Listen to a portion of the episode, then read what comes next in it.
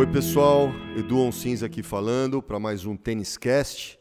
É, espero que vocês curtam muito o nosso podcast. Eu estou aqui com o Vinícius, estou aqui com o Guilherme e a gente vai trazer as novidades dessa semana para vocês. O Vini vai estar tá falando as pautas aqui. Fala pessoal. Primeiramente, Edu, muito obrigado por estar tá participando desse podcast.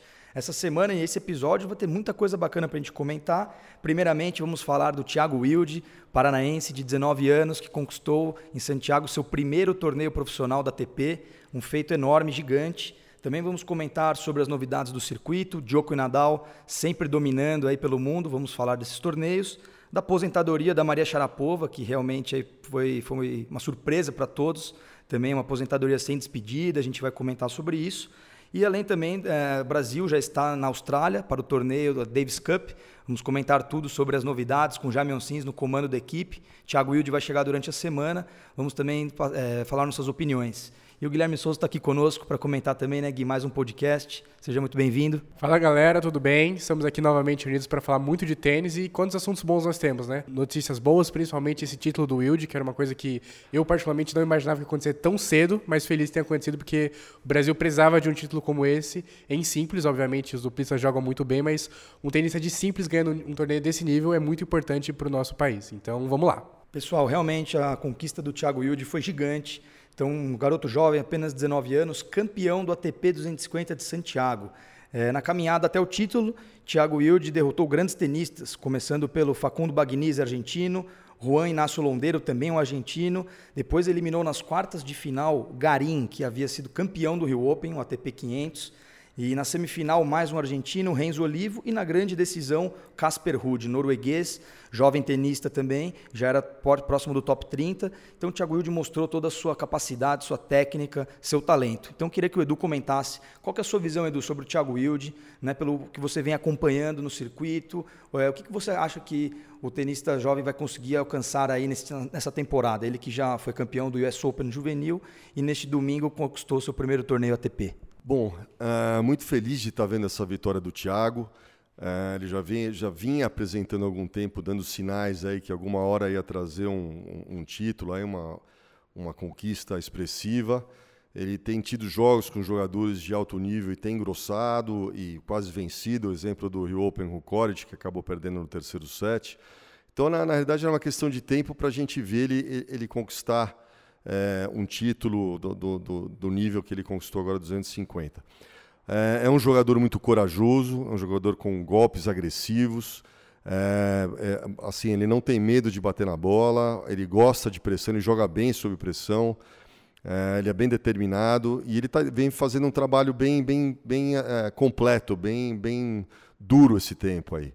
Uma coisa importante, eu acho que com esse título, é botar os pés no chão é, levar como uma grande motivação, mas é, como, como uma bateria para que ele trabalhe mais duro, com mais afinco, é, com mais foco, que não se deixe levar é, por, por, por, esse título ou por, por, por conquistas, assim, porque o, o, o, circuito é muito vasto, é muito grande, vão ter muitas, muitas dificuldades aí pela frente, muitos obstáculos, e o mais importante é trabalhar duro e procurar constante evolução né? que ele tenha a, a, a, esses pés no chão, humildade, muita força de vontade e que ele trabalhe cada vez mais para maiores conquistas ainda. Sem dúvida é um, é um, um título expressivo. É, eu acho que é uma, até uma motivação muito grande para a garotada, que, que os jovens juvenis aí que estão treinando, se destacando. O pessoal poder ver que também é, um brasileiro está chegando, está começando a chegar lá e que também eles vão ter essa possibilidade. Eu acho que isso serve de muita, muito estímulo. E vamos acompanhar.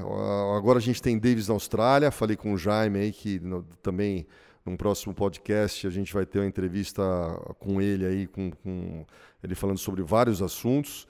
E ele, o, o Thiago vai confiante para a Austrália.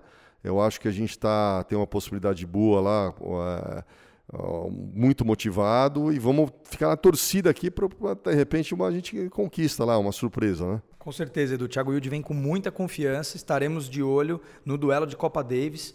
E o Gui, conta pra gente qual que é a sua percepção do momento do brasileiro.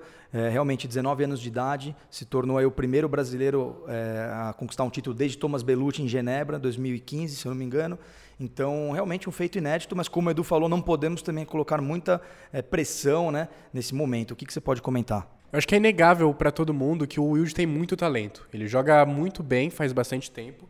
E ele consegue demonstrar isso em quadra pela sua tática, pelo seu estilo de jogar. Ele bate na bola, ele não fica esperando que o adversário conduza o jogo, ele realmente parte para cima. Ele que quer mandar nos pontos, isso é importante. Ele tem que mostrar essa personalidade desde novo. Isso é um diferencial dele, acho que em relação aos outros jogadores dessa geração do tênis brasileiro, que também todos têm as suas, é, suas características e pontos positivos, o Wilde ele vai para cima. Ele não tem medo dos adversários. Mesmo os mais difíceis, ele bate na bola, pode errar, mas errar por tentar. Por tentar acertar, buscando as bolas vencedoras. Isso é uma coisa que é muito importante para o tênis profissional. Você não pode ficar esperando, porque um tênis apenas reativo você acaba se desgastando muito. E nesse nível você tem que realmente saber poupar energia e saber, enfim, diminuir os pontos quando for preciso, atacar quando for preciso e não ter medo do adversário. Isso é o mais importante. É, um ponto que é interessante avaliar, acho que o Edu vai saber falar isso com mais propriedade, é que o Wilde tem evoluído muito mentalmente. Ele era um cara que era muito estourado, isso acho que mantém alguns resquícios no jogo dele, isso provavelmente vai perdurar boa parte da carreira dele. Ele ser mais, é, não digo nervoso, mas enfim, essa tanta vontade que ele tem de vencer acaba às vezes se refletindo no jogo. Ele perdia jogos que estavam quase ganhos porque ele dava um tilt na cabeça dele, ele ficava estressado, quebrava uma raquete e ele não conseguia mais manter o nível do jogo. Então, uma coisa que ele soube superar juntamente com a equipe dele, o pessoal da Tennis Root, enfim, ele já disse que fez, que ele faz tratamento com a psicóloga, faz uma série de, de enfim, de reflexões para evoluir nesse quesito. Isso foi um diferencial. Para ir acumulando vitórias. Isso vale desde os primeiros torneios aqui na América Latina, que ele veio jogando bem, já veio mostrando que ele poderia chegar. É justamente esse aspecto mental. Ele soube evoluir, soube ver que, ó, beleza, a situação não está boa, eu tô com 7 abaixo, ou tô com game, enfim. Ele foi vencendo, vencendo, acreditando que podia ganhar. Isso acho que faltava.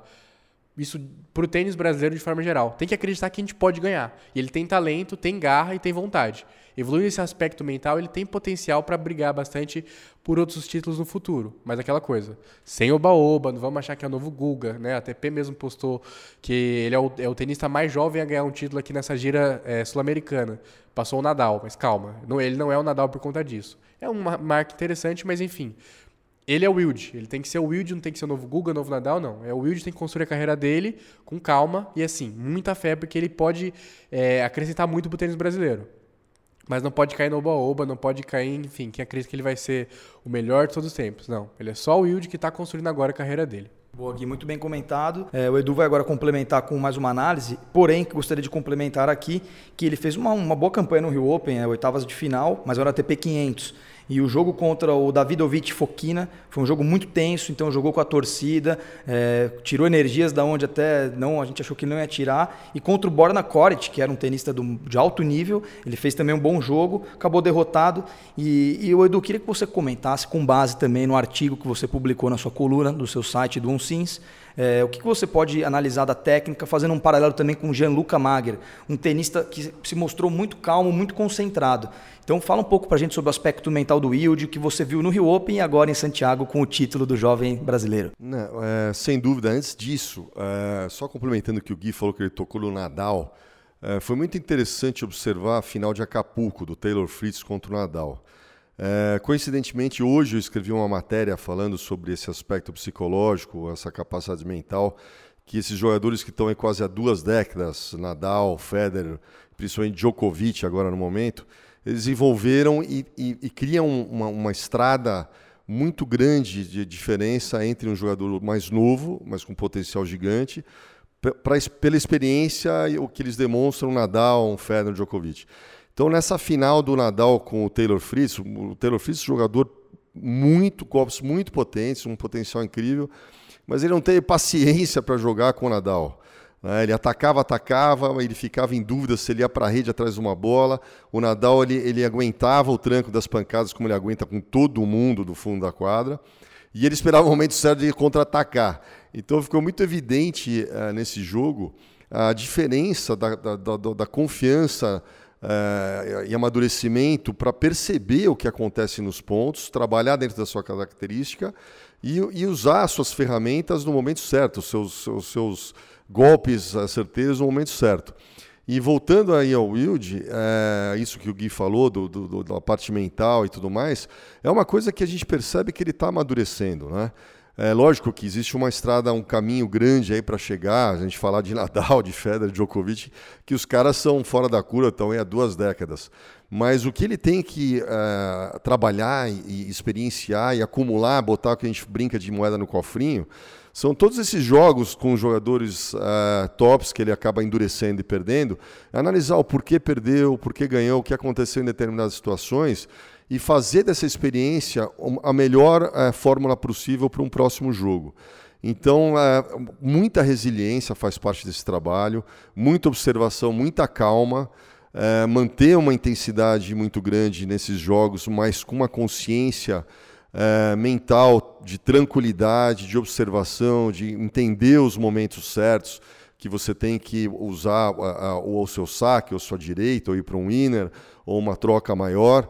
Quer dizer, acumular essa experiência e, e, e fazer disso sempre um passo a mais sólido, um passo a mais firme, uma possível grande conquista, de repente, com um jogador que anteriormente ele deixou escapar, como no caso do Corit, que foi um jogo duríssimo, ele acabou perdendo o terceiro set. Uma próxima vez, trazer essa experiência de, de, desse jogo com um Corit ou com outro jogador do mesmo naipe. Então, eu acho que ele está muito nessa fase. É, como bem disse também é, o Gui, eu acho que não dá para compa ficar comparando com o Guga, ficar colocando o cara lá em cima. Eu acho que é uma, é uma vitória expressiva, importante, mas os pés têm que ficar bem no chão. Eu acho que o trabalho tem que continuar, as experiências têm que ser somadas. É, as, as, deduções e conclusões das vitórias e derrotas elas, elas têm que ser, ter sempre trabalhadas e observadas para que o próximo jogo se, seja cada vez melhor e buscar evolução, não se preocupar com o ranking, não se preocupar com, com, com a obrigação de vitórias, mas sim de jogar cada vez melhor. acho que quando a gente tem esse objetivo de evoluir, de jogar cada vez melhor, é, as vitórias são, são consequências, elas acontecem naturalmente. É, o grande erro de vários jogadores que, que, a, que a fazem isso, ah, o cara ganha um torneio, então ele, na cabeça dele ele fica pensando no ano seguinte que ele tem que defender esses pontos, ou ele ganha um torneio e depois ele relaxa e acaba caindo o nível de jogo dele. Não, eu acho que ganhar um torneio, ótimo, tem que ser estímulo, trabalhar mais duro que estava trabalhando, observar mais, trazer cada vez mais essa, essa somatória de experiências para elas terem um resultado mais positivo em cada jogo na, na sequência que ele for realizando. O, eu penso que ele está os resultados estão demonstrando que ele está no caminho certo. É, a gente observava que era uma questão de tempo para ele ter um, um, resultado expressivo e ganhar um, vencer um torneio. E agora na torcida é que venha, eles têm a Davis na Austrália agora que eu acho que vai ser um teste bacana. É, ele vai carregado de confiança. A gente tem o João Menezes que também tá, tem, tem tido bons resultados aí e o Jaime que está lá com, com toda a experiência, super força de vontade, super motivado é, com essa garotada. Tenho certeza que esse resultado do Thiago vai motivá-lo cada vez mais para elevar os ânimos da galera. E vamos em frente. A gente está de olho observando e torcendo muito para que a gente dê saltos maiores aí com o tênis brasileiro. Pô, legal, Edu. E o Gui, o que você pode falar sobre o Rio Open? É, também sobre essa questão do Gianluca Mager, o Garim, que também via jogando muito bem, e o Wilde acabou ganhando dele em Santiago por desistência, mas ganhou o primeiro set. Então, comenta também um pouco sobre o Rio Open, Thiago Wilde, essa gira sul-americana que chega ao fim com o torneio de Santiago. É, Vini, eu acho que é interessante você puxar a questão do Rio Open, porque não foi um resultado é, isolado. O Wilde já vinha jogando bem nos outros torneios, né? No Rio Open mesmo ele desempenhou muito bem e deu para ver que realmente, além desse fato que ele não tem medo de ninguém, ele soube impor seus jogos, seu, seu nível de jogo, até contra o Court, que é um cara que realmente joga muito bem, há muito tempo é falado e assim, enfim ele tem construído isso, ele tem construído essa revolução pouco a pouco. Ele é, até a gente mesmo apontou em alguns momentos que ele ter pulado direto para o Future, assim, muito pouco tempo nesse circuito, já para o Challenge, era que ele realmente mostrando que queria dar um salto maior, né? Ele queria realmente jogar contra tenistas mais experientes, mais cascudos, que ele iam exigir dele essa evolução. Então mostra que o planejamento da carreira foi justamente para ele não, é, não digo nem queimou etapas, mas ele realmente pulou uma parte que talvez ele, ele pudesse ficar muito tempo lá só em future, com, com resultados menores. Ele falou: não, eu acredito que eu posso jogar contra esses caras, como ele já tinha mostrado que ele podia Nas duas vezes que ele jogou aqui o Brasil Open é, anteriormente, nos anos passados, ele realmente foi lá e jogou muito bem. E ele falou: oh, eu consigo jogar contra esse cara. Talvez falte um aspecto melhorar. Aquele jogo contra o Berlock, vale citar, 2000 é, 2018. Muito pouco passou ali, ele demorou, acabou tomando a virada ali, mas enfim, mostra que ele estava construindo isso, construindo essa evolução. Então, é uma crescente. Ele ainda vai crescer bastante, mas é muito interessante para um cara nessa idade, vindo de um centro tenístico que não é, é, dos mais com as maiores preparações, que é o Brasil, que é a América Latina de forma geral, já está conseguindo conquistar um título. Isso é muito importante. Mostra que ele tem capacidade e ele vai evoluindo conforme for acontecendo, né? O Rio Open foi um torneio que a gente pode não ter esperado é, tanto por conta da chave que por conta das existências deu uma enfraquecida, mas acho que o nível técnico não caiu tanto assim, a gente pode falar. Obviamente, é, se o time tivesse chegado à final, teríamos jogos incríveis, como outros também acabaram sendo, mas os tenistas que estavam lá mostraram muita capacidade. O Garim é um cara que joga muito, e há muito tempo se fala dele. Ele vem ganhando torneios no juvenil é, há muito tempo, ele vem crescendo na ATP também, somando títulos. Ano passado ele já tinha somado um ATP, agora um torneio dessa proporção sendo na, no, no, continente dele, na América do Sul, um ATP 500 é muito interessante. Para um futuro, talvez a gente sem, sem o Nadal, enfim, sem o, o Big Three, é, ter tenistas surgindo que possam jogar bem no Cyber é muito bom. O próprio Garim, o Wild, enfim, o, o Major também. É interessante para renovar, porque o circuito precisa de tenistas que saibam jogar o Cyber dessa maneira batendo na bola, indo firme e aproveitando todas as possibilidades que esse piso dá. Então acho que essa gira sul-americana foi muito positiva, tanto para o tênis brasileiro, com essa vitória do Wild, como para o tênis sul-americano de forma geral, com esse título gigantesco do, do Garim e o desempenho dos outros tenistas é, aqui do continente. Então acho que saldo extremamente positivo, acho que vem muita coisa boa pela frente. Tem que acreditar que as coisas vão se ajeitar com o tempo e, enfim, vamos conseguir mais títulos aqui para o continente e tudo mais. Acho que é uma questão de tempo. Acrescentando uma informação aqui, com a conquista em Santiago, o Thiago Wilde ele vai para segundo colocado na corrida para o Next Gen de Milão. Né, apenas atrás do Félix Aliassime e na frente de tenistas como Kekmanovic, Denis Shapovalov, Correntin Moutet, que é um francês que joga muito tênis, e Yannick Sinner, que é o italiano, que também é uma grande sensação, até do Alex Deminauer, que já nem é tão next gen, mas ainda se enquadra nesse ranking, porque ele tem 21, é, e outros jogadores como Davidovic Fokina, entre outros. Então o Wilde estando em segundo lugar pode já mostrar um grande futuro nessa temporada. Então, Edu, o que, que você pode finalizar aqui, concluindo com mais comentários sobre a Gila Sul-Americana, Rio Open e agora Thiago Wilde também, nessa, nesse grande momento?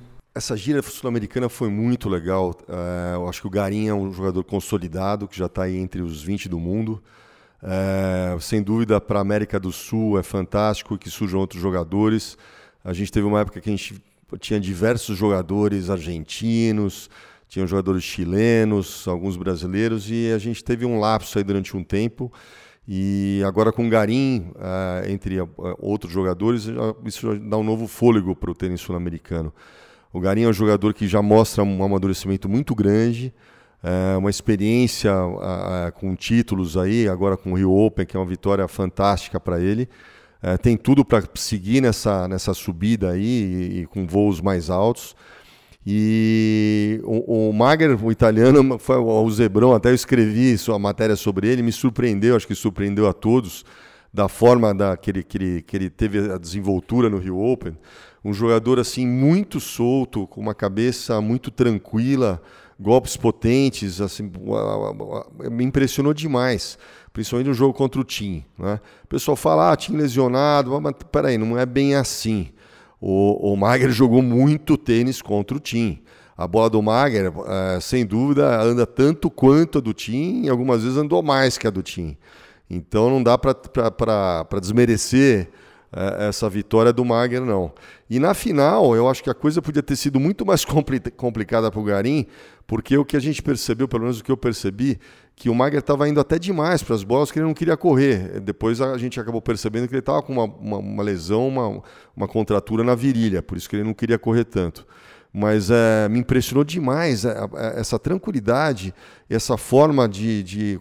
Toda vez que ele tem chance de enfiar a mão, ele vai para a bola. É, forehand fantástico, esquerda com duas mãos fantástica. Um jogador muito solto, você via no, no, no, no rosto dele muita tranquilidade, muita calma. é, muita determinação em, em bater com, com, bastante confiança, é, pontos decisivos. É um cara que não treme, é, jogou, joga bem sob pressão. Então, é, assim, me impressionou demais essa parte mental. Inclusive, na matéria que eu escrevi hoje, eu citei ele, né, falando de Nadal, de Djoko, de, de Federer, mas eu citei uh, ele em especial porque foi o que eu vi mais recentemente aí no Rio Open, de um jogador aparecendo com essa característica. Né? Não é toda hora que a gente vê jogador aparecer de repente, você não é com uma característica desse jeito. Então, se ele continuar nessa toada, com certeza a gente vai escutar muito mais do, do, do Gianluca Maga. Eu acho que tem tudo aí para, se ele jogar em outros pisos dessa maneira, com essa determinação, com essa soltura, de ter grandes vitórias. Vamos, vamos, vamos acompanhar aí. E o Wilde sensacional. Eu acho que essa novidade que o, que o Vini falou, de ele já estar tá indo de segundo colocado no Next Gen, é, eu acho muito, muito, muito legal. O Next Gen é no final do ano.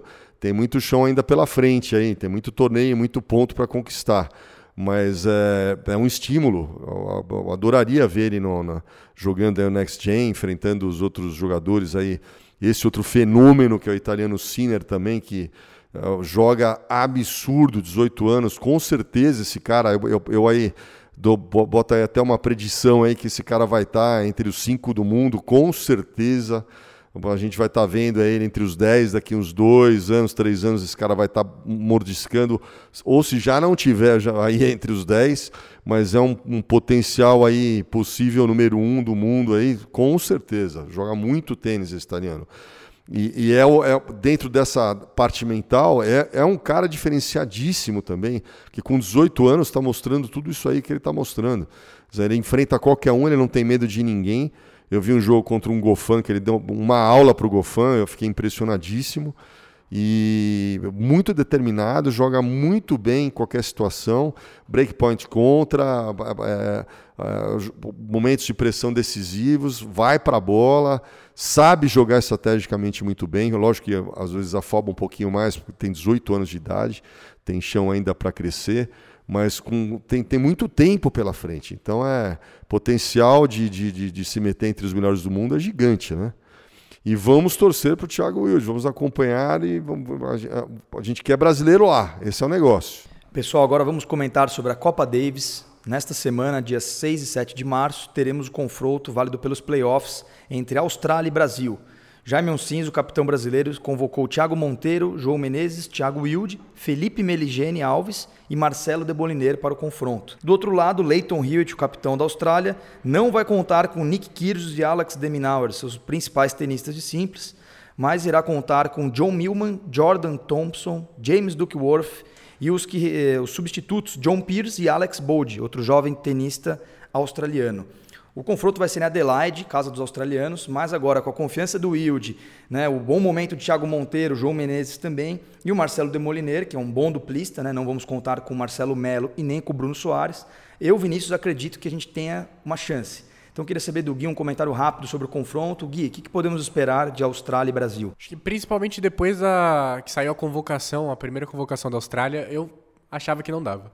Quando você tem Kyrgios e, e Demirnau ali, acho que fica muito difícil e um duplista muito bom. Quando mudou, os dois foram desconvocados, né? Ambos por, por lesão e tal. E aí veio esse momento, tanto do Thiago Wilde, campeão agora, quanto do Thiago Monteiro, que está mostrando uma consistência que a gente não via nele, eu acho que dá.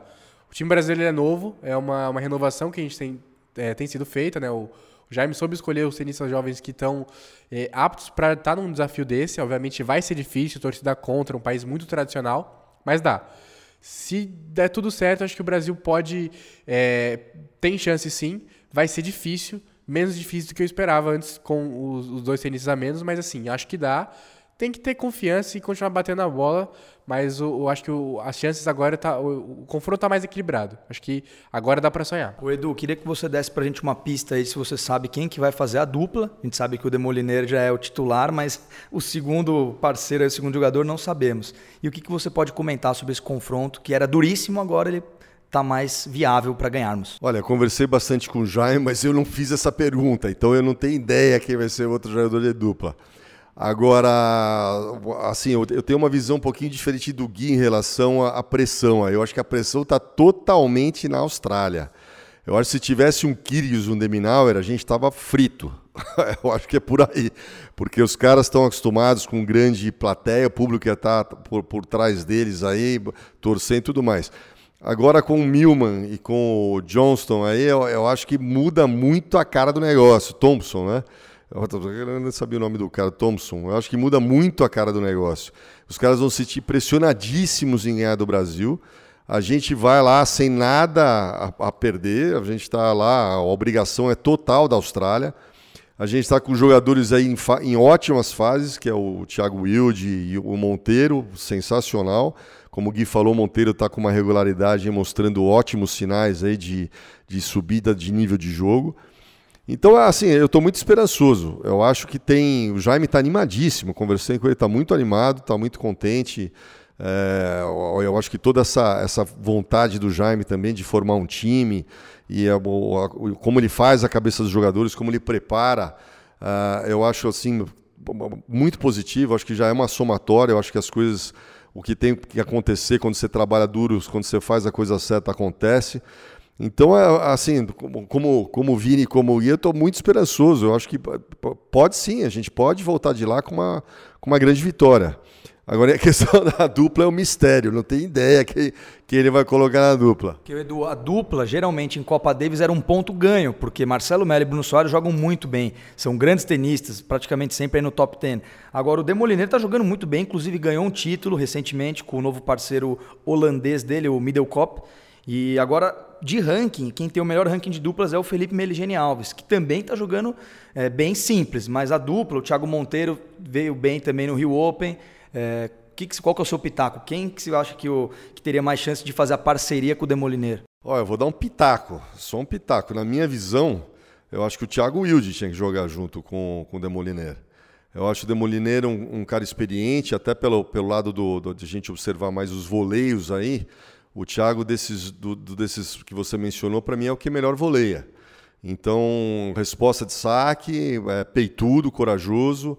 O Demoliner é um grande duplista, é um cara que tem uma cabeça muito boa, é do sul também, então acho que tem, é, é, talvez isso até ajude na comunicação aí, no sotaque, acho que fica mais casado.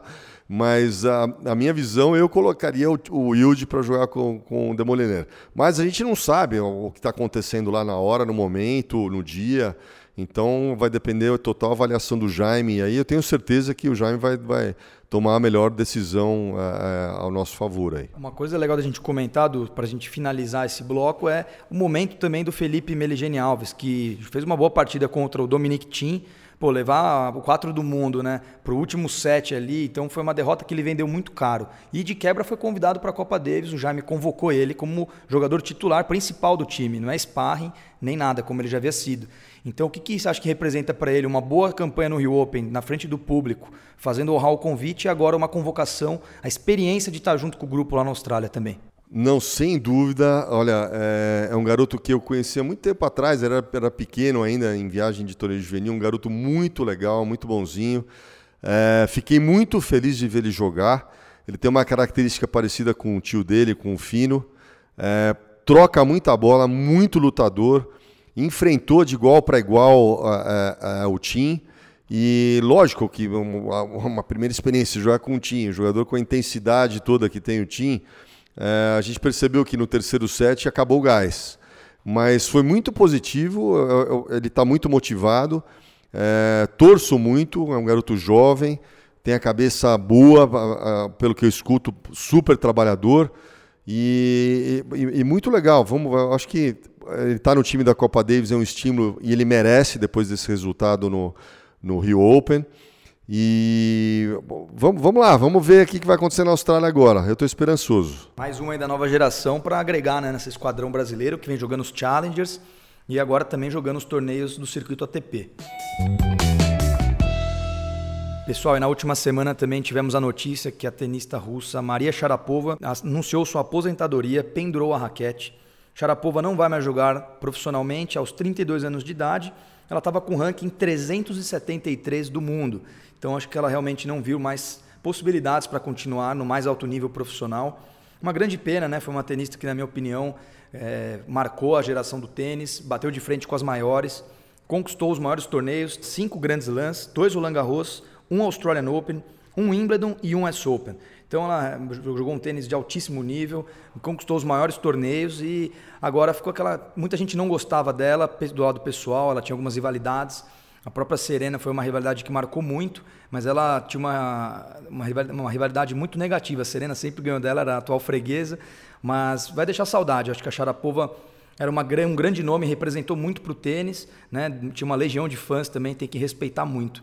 Gui, qual que é a sua opinião sobre o, a carreira da Sharapova, tudo que você já viu, acompanhamos, né, cobrimos diversos jogos dela e chegou ao fim, uma trajetória que se encerra sem um torneio de despedida. O que, que você pode comentar? Acho que vale citar, primeiramente, que a carreira da Sharapova transcendeu o tênis, né? Ela ficou muito famosa por conta do tênis e, enfim, aí é, virou, além de tudo, uma empresária, né? Tinha sua, sua marca ali e tudo mais. Mas dentro das quadras, ela representou muito para todo mundo. Uma geração de tenistas se baseou muito nela. Essa galera nova que está chegando, essas meninas principalmente do leste europeu, acho que tiveram alguém para se, se basear. Essa geração russa fenomenal, que tem vindo com várias tenistas, ver alguém é, é, realmente vencer em outro continente, ir para os Estados Unidos, passar por todo aquele treinamento e virar número um, Apesar de é, é, perder várias vezes para a Serena, um head-to-head tão, tão desfavorável, ela soube é, estar por muito tempo ali no topo. Ela tem cinco Grand Slams, isso é imensurável. A gente não tem noção de o quanto que isso representa, quantas meninas começaram a jogar tênis por conta da Sharapova. Isso é inacreditável, acho que é, vai-se a carreira, termina tudo bem, mas o legado continua. Ela ainda vai continuar sendo é, é, muito respeitada pelo que fez e contra quem jogou. Né? Ela jogou num circuito que tinha tenistas como a própria Sereno, Serena, a, a Venus, a Zarenka, enfim. Tenistas de um altíssimo nível e mesmo com todas essas adversárias, ela teve cinco Grand Slams. É uma marca muito gigante. Nos últimos anos, é, principalmente depois da suspensão dela pelo doping, ela não, não conseguiu mais jogar é, no mesmo nível. Mas eu acho que, é, apesar disso, fica aqui a marca dela, ela fica para a história do tênis. E, enfim, acho que foi uma carreira muito boa, muito boa e a gente tem que considerar bastante porque a Sharapova marcou a história no tênis. É, complementando o, o, que o Gui falou em relação a Sharapova, é, eu acho que esse, esse lapso que ela teve aí da suspensão com o doping deu uma quebrada um pouco nas pernas dela, né? E uma coisa que também eu senti falta, assim, que eu gostaria de ter visto Ângela de, de, de, ter se aposentado, é ter tentado ampliar mais o leque de jogo dela. Ela continua com o mesmo jogo, batendo no fundo, gritando e, e, e assim, tendo dor de cabeça para o saque, te meter lá o saque, dupla falta, ela não tentou eh, eh, vir um pouco mais para a rede, ou trabalhar talvez um slice, trabalhar algumas alternativas para perceber um pouco mais, talvez, o que ela poderia é, ser capaz de realizar mais. Então, assim, eu sinto, né? Ela teve assim grandes dificuldades por, por essa suspensão. Você ficar tanto tempo fora realmente é, é, é, é, difícil, porque a gente sabe o sacrifício que é para o jogador chegar até lá em cima e de repente ele ficar tanto tempo, dois anos praticamente, sem jogar, e voltar outra vez e ter que conquistar tudo aquilo, todo, subir toda aquela montanha que ele trabalhou a vida inteira para chegar, é, isso quebra as pernas de qualquer um. Mas eu, eu, eu, sinto, assim, eu gostaria de ter visto, de repente, ela ter assim, ampliado as opções dela de jogo, ter, ter, ter tentado vir um pouco mais para a rede, ter feito alguma coisa diferente antes de se aposentar. E ela, ela sem dúvida, é um ícone no, no tênis mundial. É, representa muito bem representadas as mulheres, além de pela atitude dela, a beleza dela e o tênis dela, a, a, a personalidade de, de guerreira dela na quadra. Eu acho que isso é uma marca que ela, que ela deixa e passa para as outras meninas, como o Gui falou do leste europeu, um grande estímulo para outras, tantas que apareceram e com certeza irão aparecer ainda. E ah, triste, assim, toda vez que uma jogadora desse porte sai do circuito, é um buraco que fica, né? E a Sharapova com certeza vai deixar, deixar aí, tá deixando uma legião de fãs e um, um buraco no, nos torneios aí com a, com a falta dela. É, foram 36 títulos na carreira e uma informação interessante é que ela foi a terceira maior tenista da história com maior número de premiação oficial, 38,7 milhões de dólares, apenas atrás da Serena e da Venus. Foi uma carreira até que deu para ganhar um pouquinho de dinheiro, né? Mas ela sai com 645 vitórias e apenas 171 derrotas. Mostra que ela foi uma gigante no tênis mesmo e vai deixar saudade para quem era super fã da Sharapova. Pessoal, estamos agora encerrando o nosso segundo episódio do Edu Onsins Tennis Cast. Queria deixar aqui o um agradecimento especial pro Edu, grande idealizador e nosso comentarista. Valeu, Edu. Bom, obrigado, Vini, obrigado, Gui, obrigado a todos. Espero que vocês curtam, compartilhem muito, participem, comentários, perguntas, sempre são super bem-vindas e até a próxima. Isso aí, galera. Também agradeço todo mundo que escutou. É, não deixem de compartilhar, indicar o podcast para outras pessoas. Nos siga no, no Instagram, siga o perfil do Edu, nosso, nosso, enfim, pessoal também estará na descrição. E acompanhe porque é, estaremos sempre aqui comentando sobre tênis, esporte que a gente ama tanto, enfim. Tem tanta coisa boa para falar. Valeu, até a próxima. Pessoal, no próximo episódio teremos uma entrevista exclusiva com o capitão da Copa Davis, Jaime Sims. Então fiquem ligados no, nossos feed, no nosso feed dos nossos podcasts. Tem muita coisa boa pela frente. Um grande abraço, até o próximo episódio.